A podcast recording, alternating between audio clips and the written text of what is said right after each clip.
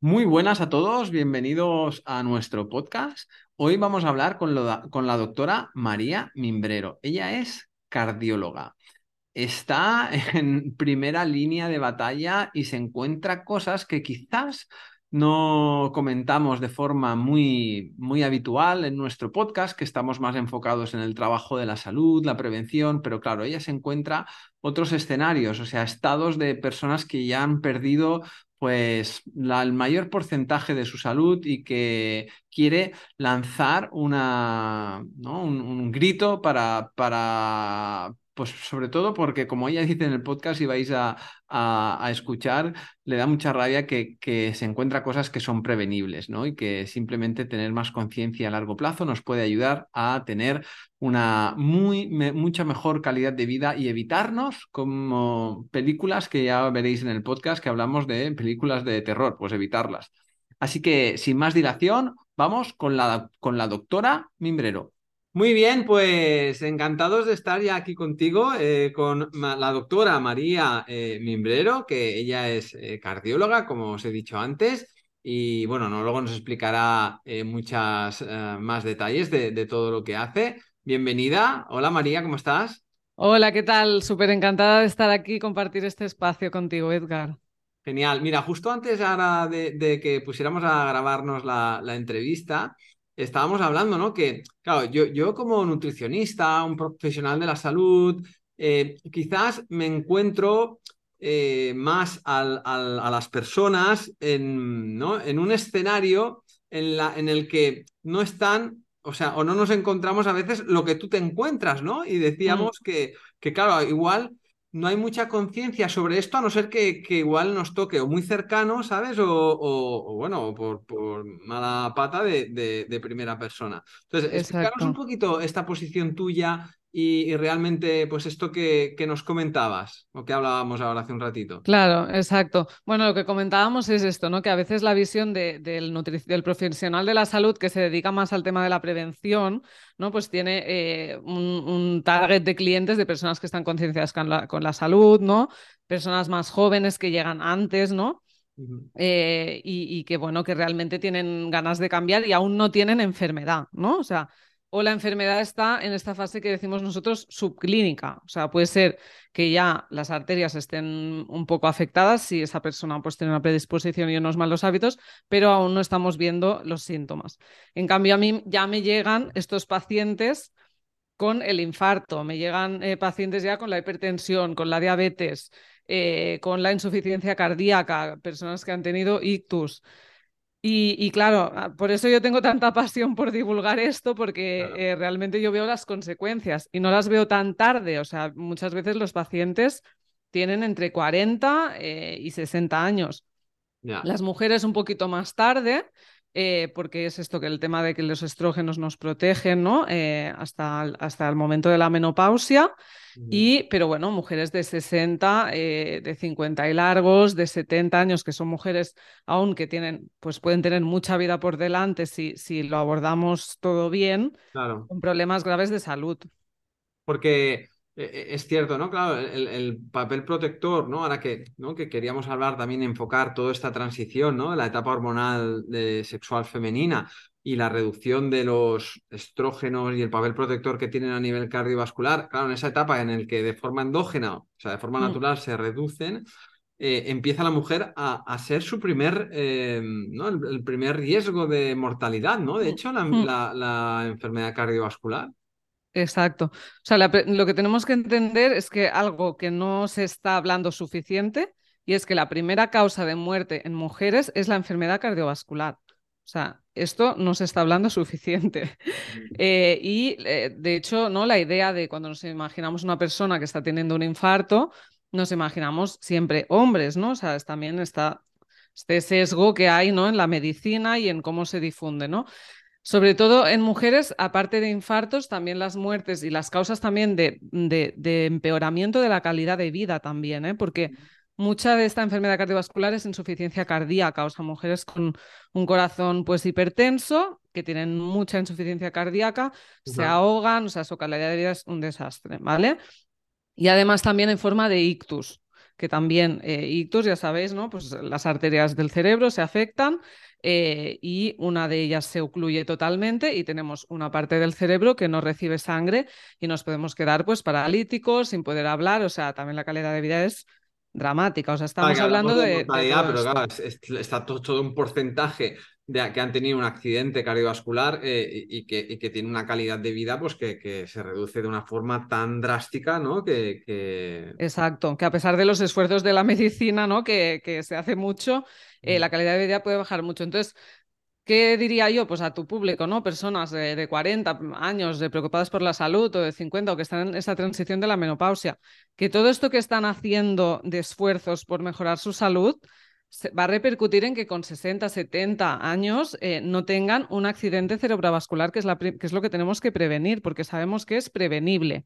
Es decir, lo grave de toda esta historia es que es en un 80% prevenible, o sea que las arterias se dañan cuando tenemos eh, tabaco, una hipertensión mal controlada, una diabetes mal controlada, obesidad, sedentarismo, estrés, falta de sueño. O sea, todo esto eh, junto hace que se vayan afectando las arterias del cuerpo. entiendo esto, esto María, que, que, la afectación de las arterias es un, es un caldo de cultivo a fuego lento ¿no? Que, cada día, sin dar, no es algo que te levantes y es algo agudo y crónico, sino que cada día vamos contribuyendo a una calidad mayor, mejor o peor. ¿Cuáles son esos factores que tú ves que pueden generar esa aterogenicidad, esa calidad de, ¿no? del, de las arterias. de las arterias y de nuestro sistema vascular? Pues eh, realmente lo que se sabe es que ahora, ahora, es que el proceso de aterosclerosis es un proceso inflamatorio súper complejo y esta inflamación crónica es la que va haciendo que nos vaya haciendo tanto daño. Ya se hacen eh, diversos estudios en los que vemos que ah, personas que consumen ultraprocesados, eh, aparentemente sanas, eh, se les hacen pruebas para ver cómo están las arterias y ya vemos que quien consume más ultraprocesados empiezan a tener placas ya de colesterol. El tabaco es un factor importantísimo, de los más importantes.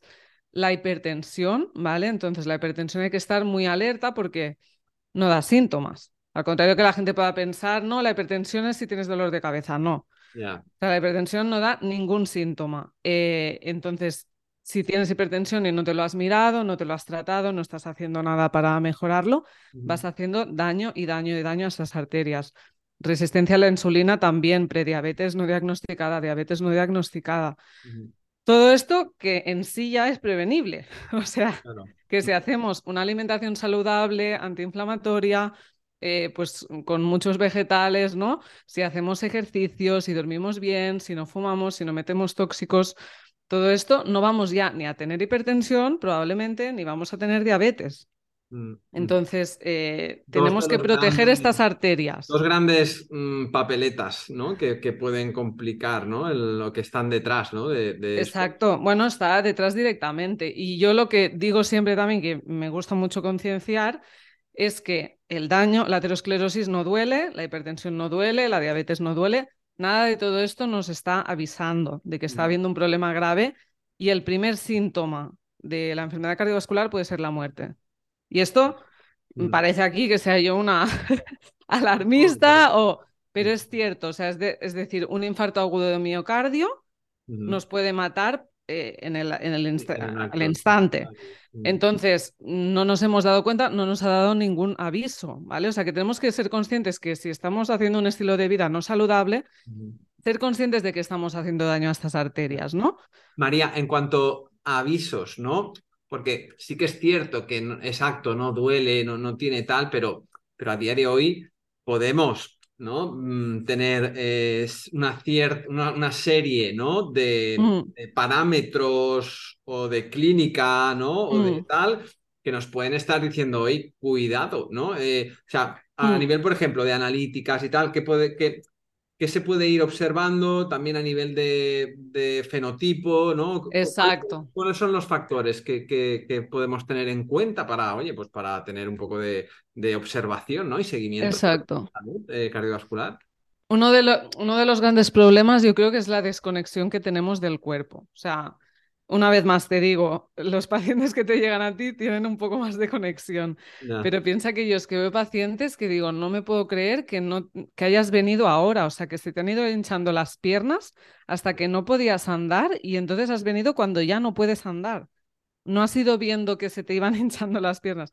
No digo que este sea el síntoma, ¿eh? pero me refiero, tenemos que estar conectados un poco con el cuerpo, ¿no? y nos da pequeñas señales de inflamación en realidad, no, no van a ser eh, ¿no? síntomas de la propia aterosclerosis, pero eh, sí que pues inflamación, problemas de la piel, taquicardias, eh, palpitaciones, una serie de síntomas que no nos encontramos bien, exceso de, de cansancio, ¿no? Esta fatiga como crónica, ¿no? en problemas digestivos. Y luego a nivel cardiovascular sí que si se presenta, a veces sí que se presenta de forma más estable, ¿no? Y podemos tener la cardiopatía isquémica estable, dolor de pecho, sobre todo, hacer mucho caso a síntomas por la zona del pecho. Es decir, si cuando subimos una, sobre todo cuando hacemos esfuerzos importantes como subir cuestas, subir escaleras, eh, hacer un esfuerzo, eh, si tenemos algunas molestias por el pecho, así que no lo sabemos definir muy bien, o presión, aunque las mujeres los síntomas suelen ser un poco diferentes que los de los hombres, ¿vale? Pero molestias por la zona del pecho hay que hacerle caso. Y si aparecen de repente y no lo habías tenido nunca, hay que consultar, ¿vale? Porque muchas veces me encuentro pacientes que al final han tenido el infarto y ya llevaba una semana avisando el tema. Molestias. Mm. Vale. Vale. Y, y luego, por ejemplo, claro, a día de hoy empieza, a ver, hay bastante conflicto o, o diversión de opinión respecto a mm. parámetros de seguibilidad, como puede ser el colesterol, ¿no? Mm. Donde, donde este parámetro, ¿hasta qué punto? Porque también sabemos que es, que es bastante fisiológico que en, en la menopausia, que hablábamos de tal, suba el colesterol, eh, ¿no? Mm.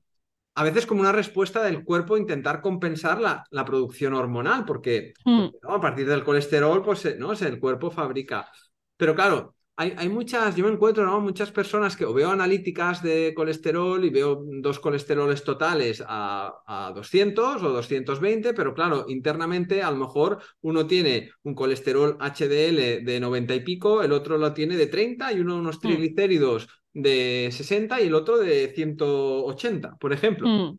Y a las dos se les propone como, no me he encontrado casos, el mismo protocolo de mm. tratamiento, o sea, hasta qué, qué, punto, ¿no? Porque eso es algo que en, el proceso que, que, queríamos, ¿no? Hablar bastante, ¿no? De la parte esta de la menopausia, que puede, ¿no? ¿Cómo, cómo lo manejáis? O tú como cardióloga en este, en este aspecto, ¿cómo, ¿en qué punto está todo esto? Vale, realmente a los cardiólogos el colesterol con eso importa es el LDL, ¿vale? Y a nivel hoy en día de guías clínicas, no se tiene en cuenta la mujer mm, diferente tratamiento que el hombre, o sea. Realmente lo que se ha demostrado, tenemos grandes estudios de miles, de cientos de miles de personas, porque ya os digo que la enfermedad cardiovascular es la más frecuente y lo que más mata, y los estudios son de muchísima gente. Y sí que realmente, contra más bajamos eh, el colesterol, hay menos infartos, ¿vale? Sobre todo en cardiopatía isquémica, eh, pues eh, que ya establecida.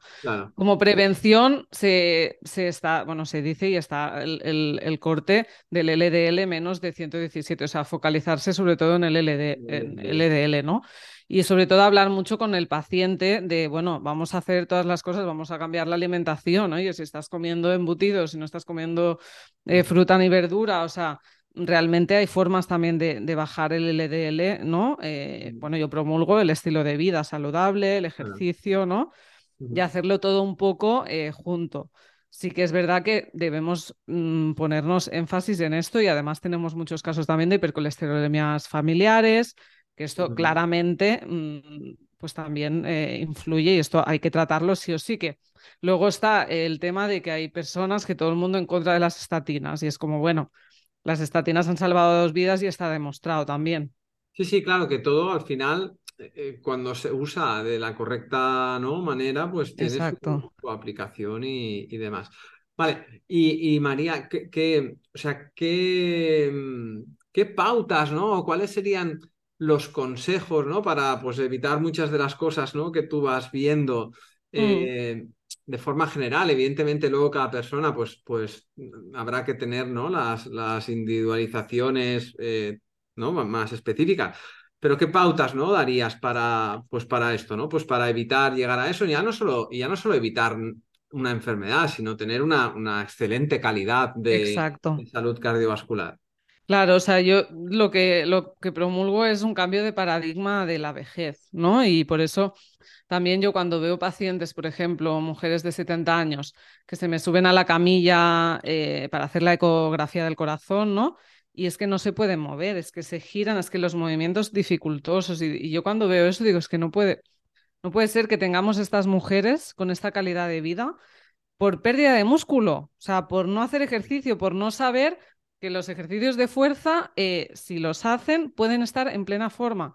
El otro día lo decía en un podcast, eh, no nos resignemos a la vida de abuelas, ¿no? O sea, las abuelas no tenían la información que tenemos hoy en día. Sabemos que tenemos derecho a otro tipo de envejecimiento, ¿no? Y que la menopausia no es el fin. Por lo tanto, Vamos a cuidarnos ya desde jóvenes, vamos a alimentarnos eh, de forma saludable, con una alimentación eh, basada en plantas, eh, llena de vegetales, de antioxidantes, de fitoquímicos. Sabemos una dieta que es antiinflamatoria. El ayuno intermitente, que tú también promulgas, pues también puede ser excelente. Y sobre todo el ejercicio, porque ahí hay un problema grave, Edgar, y es que las mujeres no hacen ejercicio. No hay rol, o sea, no, no tenemos como eh, referentes, eh, ¿no? Eh, mm, el, papel de la mujer en la sociedad es muy de cuidadora, de yo cuido a los demás, a los nietos, al marido, a todo el mundo y no tengo tiempo para mí. Y no saben ni lo que son los ejercicios de fuerza, ¿no? Entonces, esto es lo que tenemos que luchar por cambiar. Yo creo que focalizarse sobre todo stop tabaco, alimentación y ejercicio, o casi número uno pondría el ejercicio, ¿eh? porque tenemos que generar esta masa muscular, cambiar la, composición corporal, ¿no? Que, sabemos que, cambia en la menopausia. Y empezar cuanto antes, porque, o sea, da igual la, idea, la, edad que tengas, el ejercicio em, va a aportarte, o sea, va, Exacto. Si puedes empezar, pues mucho antes que lleguen, eh, pues bueno, procesos de perimenopausia, pues mucho mejor, porque es que también se ven síndromes de perimenopausia en mujeres muy jóvenes, con hmm. Incluso por debajo de, los 40 que ya empiezan a tener, y por, debido a, pues eso, a resistencias internas, inflamación, hmm. sedentarismo, sarcopenias, ¿no? Hmm. Falta de... Que esto, pues claro, eh, al final, pues, pues va a hacer que cuando fisiológicamente o evolutivamente eh, todo lo que es el cambio hormonal que, que sucede de forma natural, que debe ser natural. O sea, de hecho, yo siempre digo ¿no? que, que el proceso de la menopausia debería ser casi la mejor etapa de la vida de la mujer, porque es cuando mm. hoy en día está más madura a nivel, mm. en todos los niveles, o sea, intelectual, económico, eh, mm. social, eh, ¿no? Entonces, bueno, estoy muy de acuerdo contigo. Y, bueno, y me alegra que, que, una persona con tú en tu posición, ¿sabes? Y, y con la batalla que, que tú lideras, ¿no? Estás en, marcha, pues que, que, tengas esto tan, tan presente. Sí, sí, total. Es que, es que verlo y, saber que es prevenible, no mm. sabes lo que duele y, ver ¿no? Que, que, no te hacen caso y que ver que, que, no se priorizan, que esta baja autoestima, ¿no? De ponerse en último lugar. Mm. Eh, o sea, esto tenemos que cambiarlo y también es un problema, ¿no? Como social. ¿eh? Y, y, o sea, si puedo dar un mensaje a las mujeres, Oye, sois la número uno de vuestra vida, o sea, sois la número uno y tenéis que cuidaros y, y, si os amáis vosotras podéis amar mejor a los demás, mm. ¿no? Y hay una posibilidad de un envejecimiento diferente. No tomes de ejemplo el envejecimiento que tuvo tu madre, ¿no? O sea, diría a estas mujeres. Y lo que te puedes ahorrar, porque antes lo has dicho, es que puede ser una auténtica película de terror. O sea, primero, que, que puedes, que, que, puede ser fulminante en el momento. Y luego, si no, intervenciones, o sea, o sea, la película que hay es, es, no solo para la persona, sino también para el entorno, ¿no? Porque... Y no hemos hablado, eh, que, ahora estoy pensando, que hablando de la película de terror, eh, realmente el Alzheimer ya se, está, se sabe que está totalmente relacionado. Las mujeres tenemos más riesgo de Alzheimer. También se cree que por este exceso brusco de estrógenos. Eh, y además se cree que el Alzheimer también es en parte una enfermedad también eh, vascular. ¿Vale? Entonces, el Alzheimer sí que es un drama de enfermedad, es una película de terror que sabemos que se previene con ejercicio, eh, que se previene con entrenamiento cognitivo y con un estilo de vida saludable también. Sabemos también que los diabéticos tienen más riesgo de Alzheimer. Entonces, pensemos a largo plazo. O sea, me encanta pensar a, a corto plazo ¿no? y a medio plazo pero pensemos que todos vamos a ser mayores y que, y que podemos tener una vida impresionante, como en las zonas azules, ¿no? Que yo hablo en mi libro, eh, en Okinawa, en estas islas de Japón, gente centenaria, mujeres centenarias que trabajan en su huerto cada día, que tienen una vida activa, que están disfrutando de sus nietos, de sus familias. O sea, yo creo que todas nos merecemos eso, ¿no? Por supuesto. Pues oye, María, un placer eh, em, hablar con, contigo. Podríamos estar aquí pues muchas horas sacándote, sacándote cosas. Em, ¿Dónde podemos, eh, quien quiera que te esté escuchando, eh, saber más de ti? dinos un poquito, ¿dónde te encontramos? Vale, pues mira, me podéis encontrar en mi cuenta de Instagram, dra.mimbrero, o sea, doctora Mimbrero. Eh, tengo eh, mi libro que se llama Cambia tus hábitos, donde podéis encontrar pues, un montón de información para cómo mejorar vuestra alimentación. Eh, tiene, además 70 recetas y también otros puntos, pilares básicos del estilo de vida saludable para prevenir enfermedades. Y tengo un podcast que se llama Cambia de hábitos, donde también invito a expertos, pues como Edgar, que espero que también se pase por ahí. Y, hablamos de todo, de tips, de trucos, de acciones para mejorar nuestro estilo de vida y vivir una vida plena y feliz. Muy bien, pues oye, un placer y, hasta la próxima. Vale, adiós. ¿Quieres apoyar este podcast y ayudarnos a crear más contenido como este? Nos ayudaría muchísimo que nos dejes una reseña de 5 estrellas en iTunes, Spotify, Evox o donde quiera que nos escuches.